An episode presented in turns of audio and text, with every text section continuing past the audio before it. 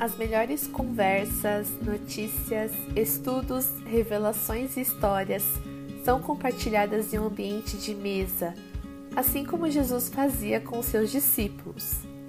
Na mesa, somos esticados, encorajados, edificados e consolados.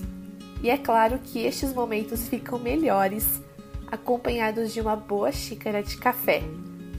Oi, sou a Camila e vamos lá porque quero lhe contar algo com café.